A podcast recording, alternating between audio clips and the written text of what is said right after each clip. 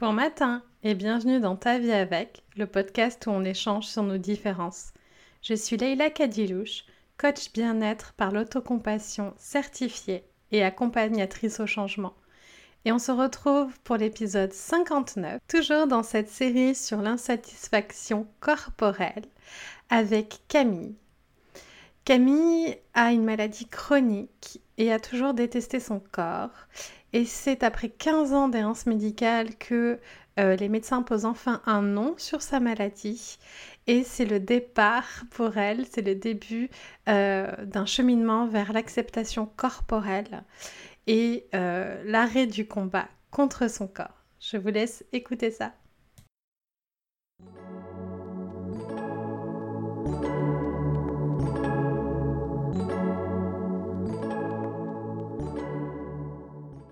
Bonjour Camille. Bonjour Leïla.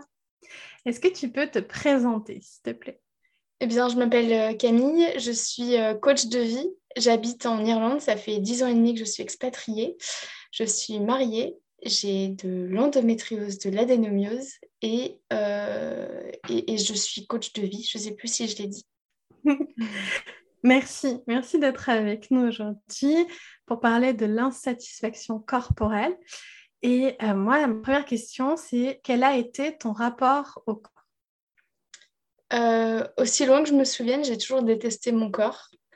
Euh, éternelle insatisfaite de mon corps jusque, jusque récemment. Mais euh, j'étais toujours trop. Trop grosse, trop blanche, la peau trop transparente, les cheveux trop raides, les yeux trop bleus. Euh, trop pas assez de sourcils, euh, trop petits seins, trop de vergetures, trop de grains de beauté, trop de taches de rousseur, trop. Et du coup, euh, et du coup je l'ai détesté pendant, pendant bah, combien? Je vais pas dire 28 ans parce que j'ai pas commencé à détester mon corps à 0 ans, mais en gros, voilà, pendant une vingtaine d'années. Et, j'en avais pas spécialement honte. J'étais juste. Euh, enfin, ça m'empêchait pas de faire grand chose. Parce que j'arrivais quand même à aller à la plage, à la piscine et tout. Par contre, euh, j'allais vite dans l'eau, quoi. Hmm. Euh, ouais, je dirais que c'était ça. Après, je me suis pas spécialement empêchée de porter des vêtements que je voulais jusqu'à un certain. Enfin, jusqu'à au bout d'un jusqu'au bout d'un moment. Mais mais disons que voilà, j'essayais de passer inaperçu vu que de, toute façon, euh, on n'avait pas le choix que de me voir. Je ne sais pas si c'est très clair. Par quelle étape t'es passée, toi? Dans quel sens? Ben, pour aller, donc, je me déteste, tu nous as dit jusqu'à récemment, donc hmm. ta relation avec ton corps est plus apaisée. Par quelle étape t'es passée Parce que j'imagine qu'on passe pas de euh, je me déteste, je m'accepte en se réveillant un matin Ou alors donne-nous ton secret. Euh, non, il n'y a pas de secret. euh, bah, en fait, j'ai été diagnostiquée de l'endométriose et de l'adénomiose et c'est ça qui a été... Euh, c'est ça qui a ouvert la voie de la non-détestation. Et c'est fou de me dire ça parce que, enfin, après 14 ans d'errance médicale, quand tu te prends le diagnostic endométriose et adénomiose, tu as peu envie de te pendre euh, au premier, premier degré. Et, euh, et en fait, euh, quand j'ai compris comment ça fonctionnait, ces deux maladies, alors le peu qu'on en sache en fin de compte, parce que c'est encore très récent, même si on en parle plus dans le corps médical. Mais quand j'ai compris que c'était une maladie qui était, ce sont deux maladies, je vais souvent dire une parce que les deux vont ensemble chez moi, mais c'est une maladie qui est auto-inflammatoire et du coup, bah, en fait, euh, en plus, ça suit le cycle hormonal, etc. Et, en fait, euh, quand j'ai compris que les perturbateurs endocriniens, c'était pas bon pour euh, les maladies, que le surpoids, c'était pas bon pour les maladies, que les pesticides, c'était pas bon pour les maladies, le stress n'était pas bon, le sucre, le gluten, etc. Alors, je généralise et je donne absolument aucun conseil à personne en matière de gestion de l'endométriose et de l'adénomiose. Mais en tout cas, ce a, voilà, quand j'ai vu qu'il y avait tout ça, quand j'ai fait mes recherches, je me suis dit, bah, je vais essayer de faire un truc à la fois, juste pour voir si euh, les symptômes vont mieux. Et quand j'ai vu qu'il y avait certains symptômes qui étaient atténués, alors ils n'ont jamais disparu, mais qui étaient atténués, euh, bah, je me suis dit, en fait, je vais commencer à, arrêter de me battre contre mon corps parce qu'il y est pour rien s'il a ces deux maladies-là. Et, euh, et du coup, bah, en commençant à arrêter de me battre, j'ai commencé à faire la paix. Mais c'était pas aussi clair que ça dans ma tête. Hein. C'est avec le recul, mais c'est vraiment passé par euh, allez là, on fait la trêve, je vais essayer de te comprendre euh, pour que tous les deux on aille mieux. Du coup, il y a vraiment eu ce côté empathie, compassion, amour vraiment pour mon corps qui avait rien demandé et qui se prenait ces deux maladies de merde. De la même manière que moi, j'avais pas demandé à être dans son corps, dans ce corps-là. Et euh, bah, valait mieux en fait apprendre à. Alors je dis toujours apprendre à s'aimer. Hein. S'aimer, c'est la direction et pas la destination. Mais euh, voilà, pour moi, valait mieux apprendre à s'aimer plutôt que de continuer à se battre, vu que de toute façon, ça ne change rien, ça empirait ma vie. Alors, si je comprends bien, donc, euh, il y avait une lutte contre euh, ton corps, euh, donc liée principalement à ta maladie, enfin tes maladies, c'est ça C'était même avant ça, hein, c'était surtout avant ça. En fait, pour moi, l'endométriose, enfin les, diagnostics, ça a été la, résolution de cette lutte, en fait. Quand j'ai pris conscience que j'avais ces maladies-là, je me suis dit, allez, j'arrête de me battre contre moi. De toute façon, je suis coincée avec moi-même. Ok, donc il y avait cette lutte contre ton corps parce que trop grosse, trop blanche, trop cheveux lisses, trop bleu, trop les yeux bleus, trop bleus, mm. trop les yeux bleus, enfin trop... Euh, trop passé comme il faut. Voilà, trop pas assez comme il faut. Peu importe ce qui était le, le comme il faut, j'imagine que c'était le, le, modèle de beauté unique euh, dont, dont, on parle beaucoup. Enfin, Ouais, les, les, critères de beauté euh, de, dans la société dans laquelle j'ai grandi, dans le bled que j'ai, dans lequel j'ai grandi. Quoi. Mm. Et, et, donc, une, détestation, puis une, lutte, quoi. Tu, tu, parles vraiment de lutte contre mm. ton corps. Et euh, après 15 ans, c'est quand même fou, hein, j'aimerais bien qu'on pose un instant sur le 15 ans d'errance médicale. Euh, tu as le diagnostic, euh, tu apprends à, j'imagine que c'est la documentation vient de toi parce que même si tu as un diagnostic, on t'a pas expliqué ta maladie. Donc, tu documentes sur ta maladie, tu vois qu'il euh, y a peut-être des pistes qui peuvent euh, t'aider euh, à vivre avec ta maladie, tu testes, tu vois une atténuation de certains symptômes et c'est là où la compassion pour ton corps arrive. C'est ça. C'est ça, exactement. Mm. tu me confirmes que donc, ta gestion de ta maladie, on t'a rien expliqué hein, Non, on m'a non, non, m'a juste dit Ah, bah ça va, vous avez de la chance, vous pourrez faire des enfants. Donc, euh, c'est vrai, j'ai de la chance. J'ai juste euh, de l'adénomiose profonde et une endométriose. Euh. Mais bon, après, ces deux maladies, on ne sait pas comment ça va évoluer, mais prenez plein de pilules et puis achetez mon bouquin. Ok, donc j'ai acheté le bouquin et puis j'ai fait ma sauce avec plein d'autres bouquins sur le côté et voilà. Mm. je suis en train de me dire qu'il y a des personnes qui nous écoutent qui ne savent pas ce qu'est l'endométriose ou l'endénomiose. Est-ce que tu serais d'accord d'expliquer ce, que c'est, ce que les, principaux symptômes, enfin, ce que ça implique d'avoir cette mm. maladie-là? Alors, euh, tout d'abord, l'adénomiose et l'endométriose, euh, ce sont deux maladies différentes, mais similaires, mais très différentes. On peut avoir l'adénomiose sans, adénomiose sans endo et de l'endo sans adénomiose. Il se trouve que j'ai eu le combo gagnant.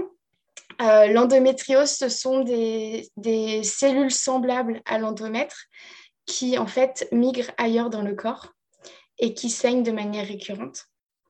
Euh, qui saignent de manière récurrente. Euh, ces saignements entraînent aussi euh, du coup de, l'inflammation tout simplement sur les organes, sur tous les tissus qui sont aux alentours, ce qui emmène du coup une réduction de la mobilité des organes. Donc les organes peuvent... Alors pourquoi est-ce que... voilà, réduction de la mobilité des organes, ce qui fait que du coup les nerfs ne fonctionnent plus correctement et les organes se collent entre eux. Et euh, l'adénomiose, pardon, euh, c'est tout pareil, sauf que c'est dans le muscle utérin. Donc en fait, euh, il y a autant de formes d'endométriose qu'il y a de femmes, enfin de personnes atteintes d'endométriose, et pareil pour l'adénomiose. Et dans mon cas, les symptômes, alors j'explique bien que ce sont mes symptômes et que ce ne sont pas des symptômes universels, des règles hémorragiques, des, des, douleurs utérines constantes, c'est comme des contractions d'accouchement, mais euh, de manière aléatoire et pendant plusieurs secondes, plusieurs minutes, plusieurs jours qui ne s'arrêtent pas.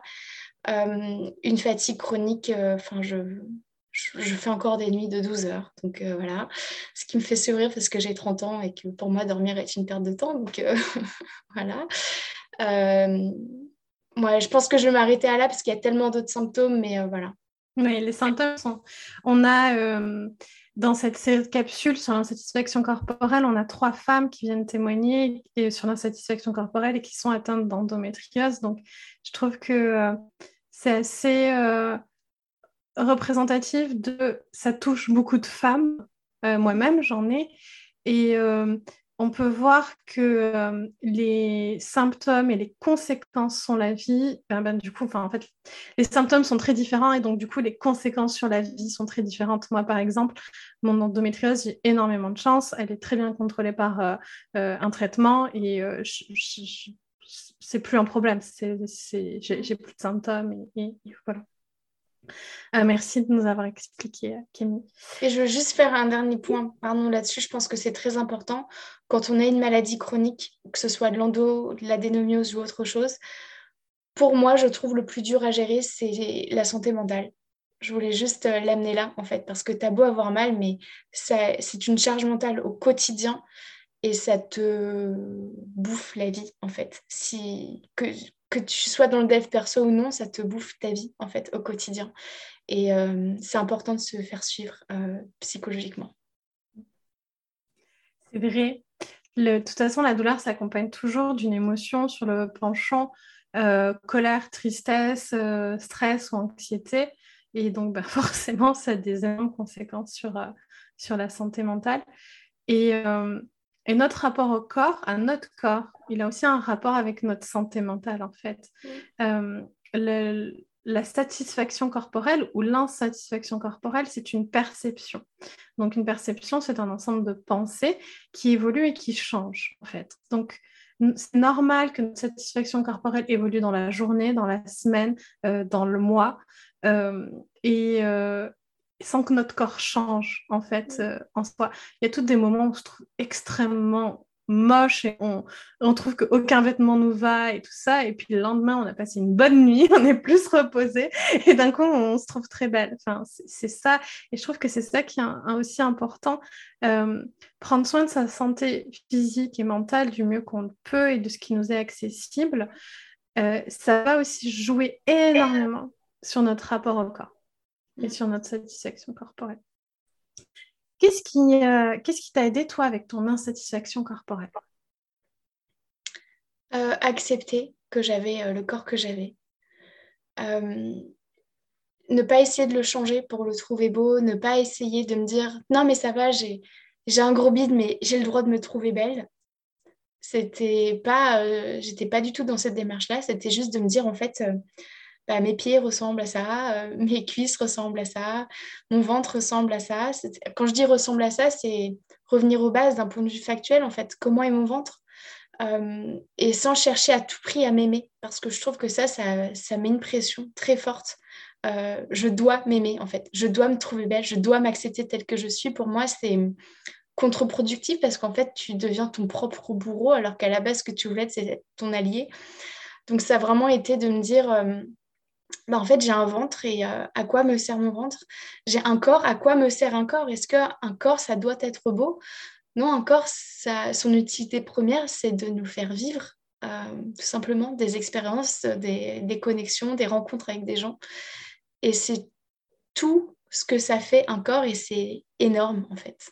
Un corps, c'est fait pour nous maintenir en vie. Et du coup, j'ai, pour moi, ça a vraiment été euh, cultiver la gratitude en fait. Euh, je crois que j'ai oublié la question, mais je pense que je suis quand même dans la bonne direction. C'est dans la bonne direction. La question était qu'est-ce qui t'a aidé? Donc, euh, en train de... La gratitude, c'est ça. La gratitude. Euh, me dire, en fait, voilà, j'ai certes des vergetures sur la poitrine, mais pourquoi est-ce que j'ai de la gratitude? Bah, Parce que j'ai pas de cancer du sein, en fait. C'est passé par des choses simples comme ça. tout à, l'heure, je, parlais de ma couleur de peau que j'ai détestée pendant des années parce que je suis très très blanche. Euh, on voit mes veines à travers ma peau. Euh, donc euh, voilà. Et ça a été un vrai complexe pendant des années. Et aujourd'hui, je me dis, bah, j'ai de la chance en fait parce que bah, c'est une peau qui... qui enfin, j'ai de la gratitude pour cette peau parce qu'elle témoigne de mes ancêtres, en fait. Cette peau, voilà, elle dit des choses et j'ai des cicatrices, enfin voilà, comme plein de personnes. les taches de rousseur, elles sont là, mais elles ont une fonction en fait, elles ont une utilité. Ça témoigne toujours de quelque chose que j'ai vécu, que mon corps a vécu, que mes ancêtres ont vécu. Et euh, sans ces ancêtres-là, bah, je ne serais pas qui je suis aujourd'hui. Donc, euh, ça a vraiment été euh, le fait de, cultiver, de, cultiver par exemple, de la gratitude, que ce soit au niveau macro ou, plus grand, en fait, au niveau de mon corps.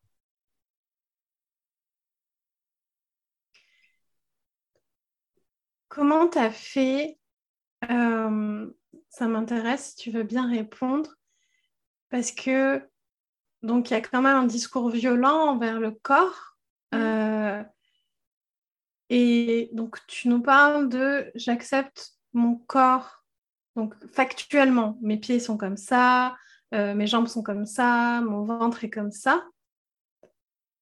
Mais ce discours violent, il, est, il est là pendant un temps encore en fait. Mm. Euh, Mais il ne disparaît jamais. Hein.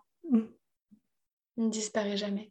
Euh, comment concrètement il a commencé à laisser place à la gratitude et à l'amour? Ouais, ou comment tu as géré ça, ou cette violence-là, enfin, ouais. Euh, déjà, j'ai accepté le fait que j'avais le droit de penser des choses dénigrantes à propos de moi. Parce que j'ai grandi dans une société où la grossophobie, euh, c'est euh, le maître mot des critères de beauté. J'ai grandi dans une société où il faut avoir la peau bronzée pour être super belle, alors que j'habite en Irlande et au contraire, enfin voilà, il y a plein de choses comme ça. Donc j'ai accepté en fait que la plupart des pensées que j'avais, ça venait de, de la culture dans laquelle j'ai grandi. Et du coup, c'était normal que j'ai ce genre de pensées récurrentes. Et par contre, ça ne veut pas dire que parce que j'ai ces pensées-là dénigrantes à propos de moi, je dois en plus me taper dessus. Donc juste me dire en fait, euh, bah voilà, j'ai ces pensées-là, mais je, peux penser autre chose. Après, d'un point de vue plus pratico-pratique, euh, j'ai appris à cultiver la gratitude euh, à travers le yoga. La gratitude envers mon corps à travers le yoga. Donc à la fin de chaque séance de yoga, alors j'ai fait 10 minutes de yoga pendant 30 jours. 10 minutes par jour pendant 30 jours. Et, et ça a été la révélation parce que j'ai appris à cultiver la gratitude envers mon corps juste 10 minutes par jour pendant 30 jours. Et c'était sans pression. Et hum, la manière dont je le faisais, c'était avec le, à travers le scan corporel. Donc à la fin, en Shavasana, à la fin de la séance de yoga, euh, m'allonger et faire un, scan corporel en commençant par mes orteils, en montant jusqu'à jusqu'à mon crâne en fait, en juste remerciant en fait euh, mes pieds de m'avoir soutenu pendant la séance de yoga et euh, mes mollets d'avoir euh, tenu aussi. Enfin voilà. Et, au fur et à mesure, je me suis rendu compte que bah, la gratitude, elle, des fois, euh, c'était plus facile pour moi que ça vienne pour certaines parties du corps durant le scan corporel. Et à d'autres moments, c'était au quotidien, je me rendais même plus compte. C'était devenu un automatisme d'avoir la gratitude, en fait. C'est pour ce partage, Camille. ça me touche beaucoup parce que dans le, cours que j'enseigne, Mindfulness Self-Compassion Training, dans le cours sur l'autocompassion, euh, on a à un moment donné euh, une session sur euh, l'autocompassion envers le corps.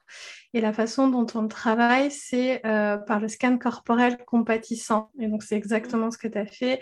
on vient prendre conscience de chaque partie du corps et si la partie va bien, eh ben, envoyer de la gratitude. Et si on a des pensées plus douloureuses ou la partie est en elle-même douloureuse, euh, accueillir, porter tendrement et accueillir cette douleur avec, euh, avec compassion. Et, euh, et, donc, je trouve ça vraiment génial, cette capsule sur l'insatisfaction corporelle, parce qu'on voit au fur et à mesure des parcours qu'il y a des outils et il y a des, hum, des chemins et des... il y a toujours entouré de, bienveillance, de compassion, de gratitude, tout ça sur ce chemin vers la satisfaction corporelle. J'ai une dernière question. Euh, qu'est-ce que tu aimerais dire à la petite fille ou à l'adolescente que tu as été? Euh, je crois que c'est le moment où on va tous se mettre à pleurer. Euh, la petite en moi et la moi d'aujourd'hui je, suis désolée, j'ai la phrase en, anglais, je vais la traduire après, mais hang on there, it's gonna be alright. J'ai, euh, j'ai tellement voulu mourir en fait quand j'étais plus jeune parce que j'avais jamais demandé à naître. Pour moi, je l'ai vécu comme une réelle injustice. Je n'ai pas demandé à naître euh, et j'ai eu tellement de. Enfin, je suis passée voilà, par, euh, bah, par des maltraitances euh, pendant, pendant 20 ans. J'ai eu du harcèlement en ligne, du harcèlement scolaire aussi. J'ai appelé à l'aide et personne ne m'a répondu. Et, et tout ça a créé le fait, enfin, le, la, la détestation de moi, pas juste de mon corps, mais de moi en entier. En fait, je voulais pas vivre et du coup, j'ai tout fait pour me battre contre moi. Et en fait, euh, je pense que c'est ça le message que je veux porter et que je porte aussi à travers mon entreprise. C'est euh, le chemin que j'ai eu, c'était le meilleur que j'aurais pu avoir en fait. Il a fallu que je passe par autant de haine et de détestation pour que je me rende compte que c'était plus le chemin que je voulais en fait. Et, euh, et du coup, ce que je dirais à, la petite qui a en moi et que j'étais, c'est euh, tu fais ce que tu peux avec ce que tu as. Et il n'y a pas de fatalité à avoir.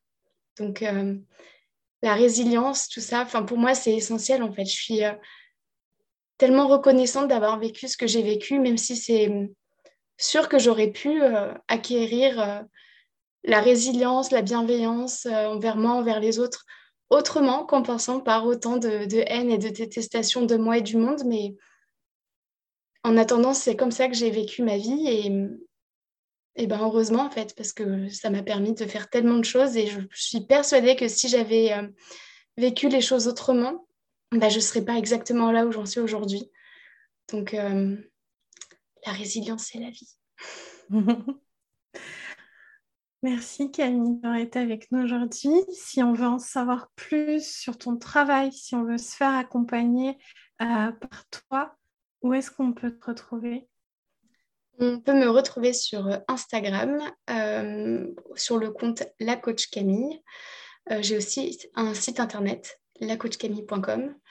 Et pour en savoir plus sur moi, moi j'accompagne les femmes à se libérer du regard des autres afin d'arrêter de subir leur vie et euh, d'enfin vivre en fait euh, celle qu'elle désire. Donc en mettant de côté euh, menaces, contraintes, pénibilité qu'on peut s'infliger et en apprenant en fait à cultiver la bienveillance, l'amour de soi, la résilience et la compassion. Merci, merci beaucoup d'avoir été avec nous aujourd'hui. Ce fut un plaisir.